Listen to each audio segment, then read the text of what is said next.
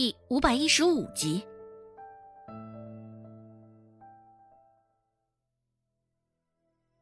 陈老也算是嗅到了顾寒生言语中的敌意，原本搭在顾寒生手腕上的手指，现在也像是触及到了老虎的利爪一般，闪电般的抽回，回答不出顾寒生的问题，更多的是因为不好回答，不能回答。你，陈老红着一张脸。微有几分恼羞成怒的摆摆手，说道：“你这没病，来凑什么热闹？下一个。”现在客栈里的人不少，陈老自然也不敢当众撂下脸子，就与顾寒生争吵起来。顾寒生也当真是站起来，离开了位置。陈老脸上的红色这才淡退了几分。只是见顾寒生还是站在一旁，陈老的视线时不时的扫他一眼，眼神中的防备与忌惮明晃晃的不言而喻。顾寒生离开了位置，只是蔡贺又坐上去了。顾寒生那张脸，陈老看着或许还赏心悦目，只是蔡贺这张冰块脸杵在眼前，陈老当真是膈应的慌。更何况顾寒生还在眼前，陈老更是觉得心烦意乱。而这，也多数是心里的心虚作祟。蔡贺黑着一张脸，眼睛直勾勾的盯着陈老，开口说道：“陈老，这西边河水中的毒，应该与你逃不了干系吧？若不然，你怎能轻易识破真相？”出名的大夫们都未解决的难题，倒是叫你一个人轻轻松松的解决了。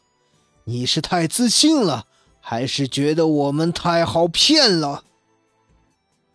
一向不爱开口的蔡贺说起话来，话一多，也添了几分咄咄逼人的味道。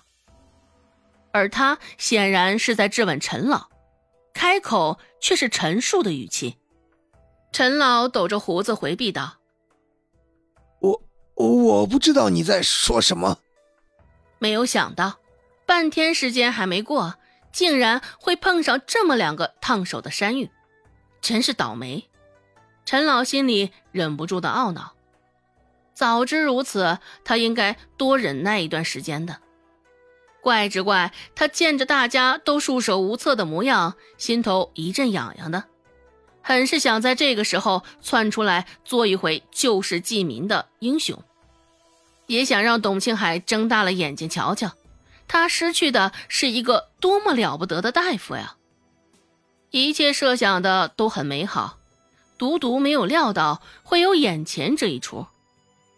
陈老现在也是被气坏了，扫了一眼还挤在客栈中的病患，心生一计。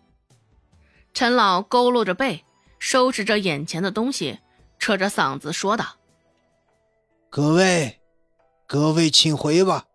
既然有人对我心存质疑，不相信我陈老的医术，那我陈老也无话可说。”众人一听，这排了半天的队，怎么说不治就不治了？也是急了。谁呀？是谁不相信你啊？陈老，我们可是顶顶相信你的医术的。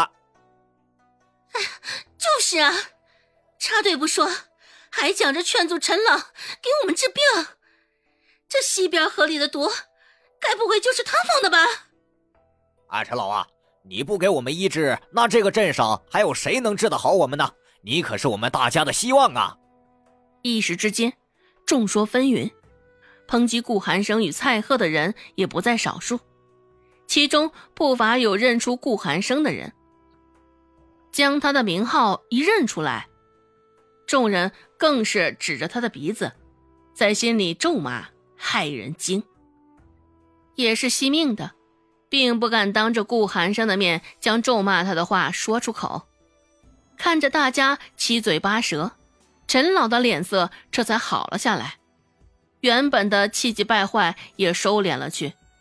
拍了拍手，陈老又一次扬声说道：“大家听我说，这个小伙子没有染上那病症，依我说，大家大可以问问他，是有什么法子避开了河水中的毒。”他这话也是带了强烈的引导作用，摆明了就是要将脏水引到顾寒生的身上。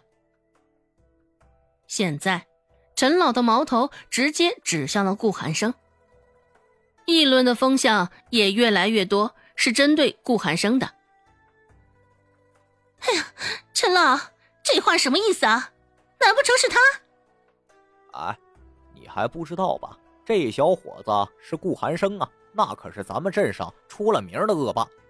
要我说呀，这个事儿八九不离十，也定然是他干的。就是，像他这样一个十恶不赦的恶霸，能有什么做不出的？罔顾咱们镇上百姓的性命，对他来说也不过是平常事罢了。呃，那要是这么说的话，呃，这陈老也是识出了呃他的诡计了。一时之间，围在客栈内的人俱是冲着顾寒生就是一阵指指点点。原本对顾寒生还藏着几分畏惧心理的，仗着现在人多口杂的，也是壮着胆子站在一旁说起了风凉话。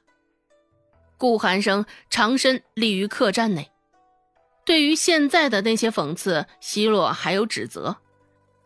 他似是置若罔闻一般，脸上的神情没有丝毫的变化。顾寒生的面上始终带着几分和蔼的笑意，礼貌之中满是疏离的味道。顾寒生朗声说道：“今天顾某我也可算是长见识了。不过，陈老你要明白，既然我是镇上出了名的恶霸。”自然是不会由着你这般恶人先告状，在我顾寒生的头上扣屎盆子。陈老的胆子不小啊，只是希望你也能为此做好准备。我可是个恶人啊！